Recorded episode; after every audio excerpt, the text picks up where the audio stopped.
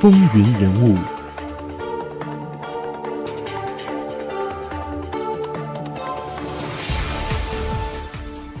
欢迎回到《风云人物》。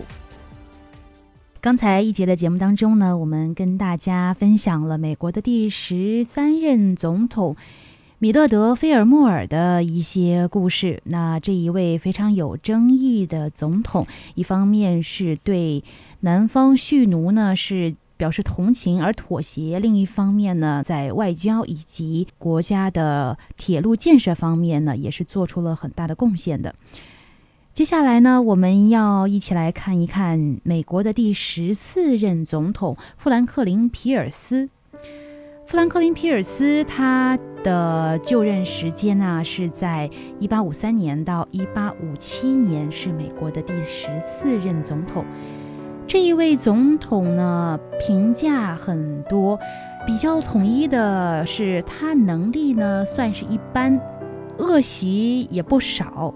不过呢，他是一位政治神童。他在军队里面供职的时间不长，但却是晋升非常的快。后来一直升到了将军。他并没有很大的战绩，但是呢，仕途却一帆风顺，运气极佳。他不仅在年轻的时候就有机会是青云直上，而且在总统选举中是爆了冷门。所以，富兰克林·皮尔斯也被人们称为继詹姆斯·诺克斯·波尔克之后的又一匹黑马。他是创造了自詹姆斯·门罗以来从没有过的绝对优势。但是在政见方面啊，由于他对南方奴隶制也是同情，所以呢，他肯定是不被北方各州所接受。就这样，就促成了国家的分裂。所以他在任满以后就隐退了。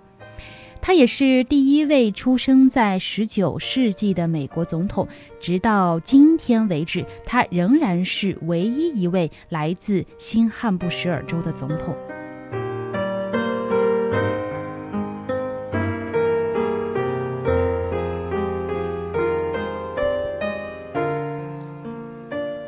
皮尔斯一八零四年十一月二十三日出生在新罕布什尔州的希尔斯巴勒农家，他的祖先是英国人，他的父亲名叫本杰明·皮尔斯，他其实是一名农家子弟，但是在政治上却相当的活跃，青年时就参加了美国的独立战争，后来当过新罕布什尔州州议会的议员，还有这个州的州长。在皮尔斯出生的时候呢，他的父亲正是闲居在家务农。老皮尔斯他有过两次的婚姻，前妻呢结婚一年以后就逝世了，留下了一个女儿。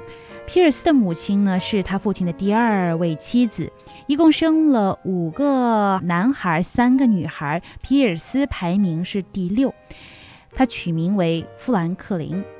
皮尔斯的出生地希尔斯巴勒当时是个小山村，村中的青年大部分呢都是要么务农，要么是狩猎，只有在冬天闲暇时候才会念一点书。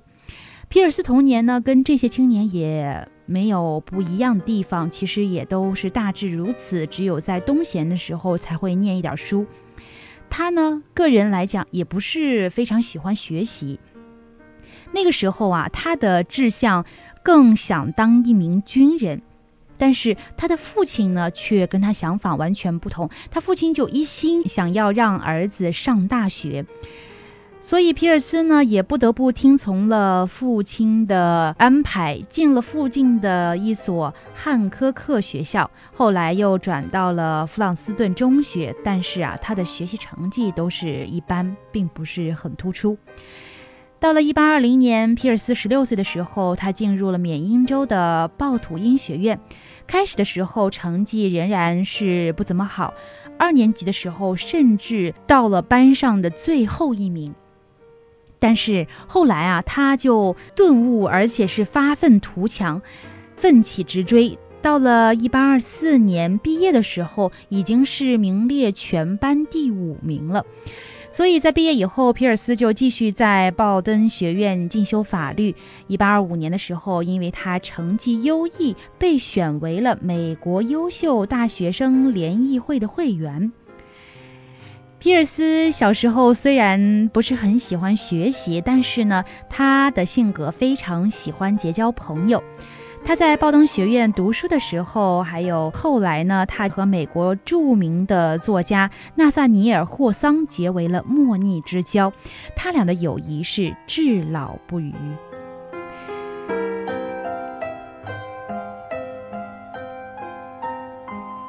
皮尔斯跟他的父亲一样是民主党人。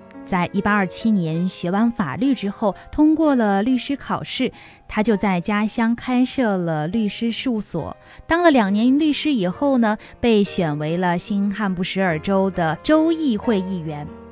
从一八二九年到一八三三年，他是连选连任，后来两年又被选为了州议会的议长。一八三三年的时候，当选为国会众议员，并且于一八三五年连任。一八三六年又当选为国会参议员。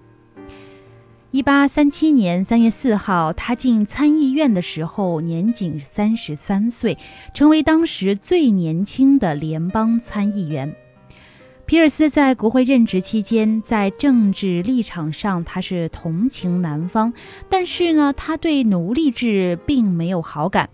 不过，对于废除奴隶的运动呢，他又认为过于激进，认为这样可能导致南北分裂，从而触发内战。所以呢，他是竭力的主张要南北方妥协的。在一八三四年年底的时候，皮尔斯与珍妮阿普尔顿结婚。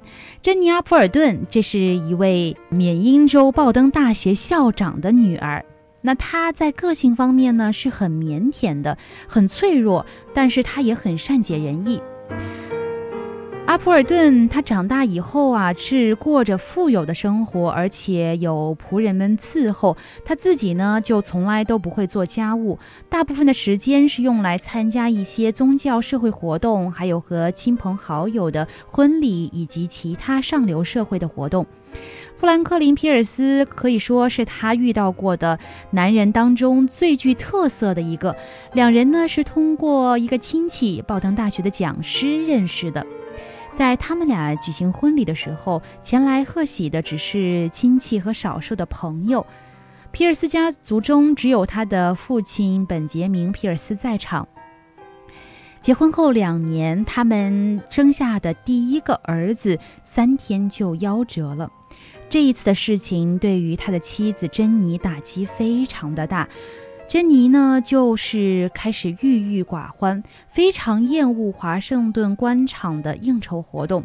不久，她就回了希尔斯巴勒家老家的地方居住，后来又迁到了新罕布什尔州的康科德。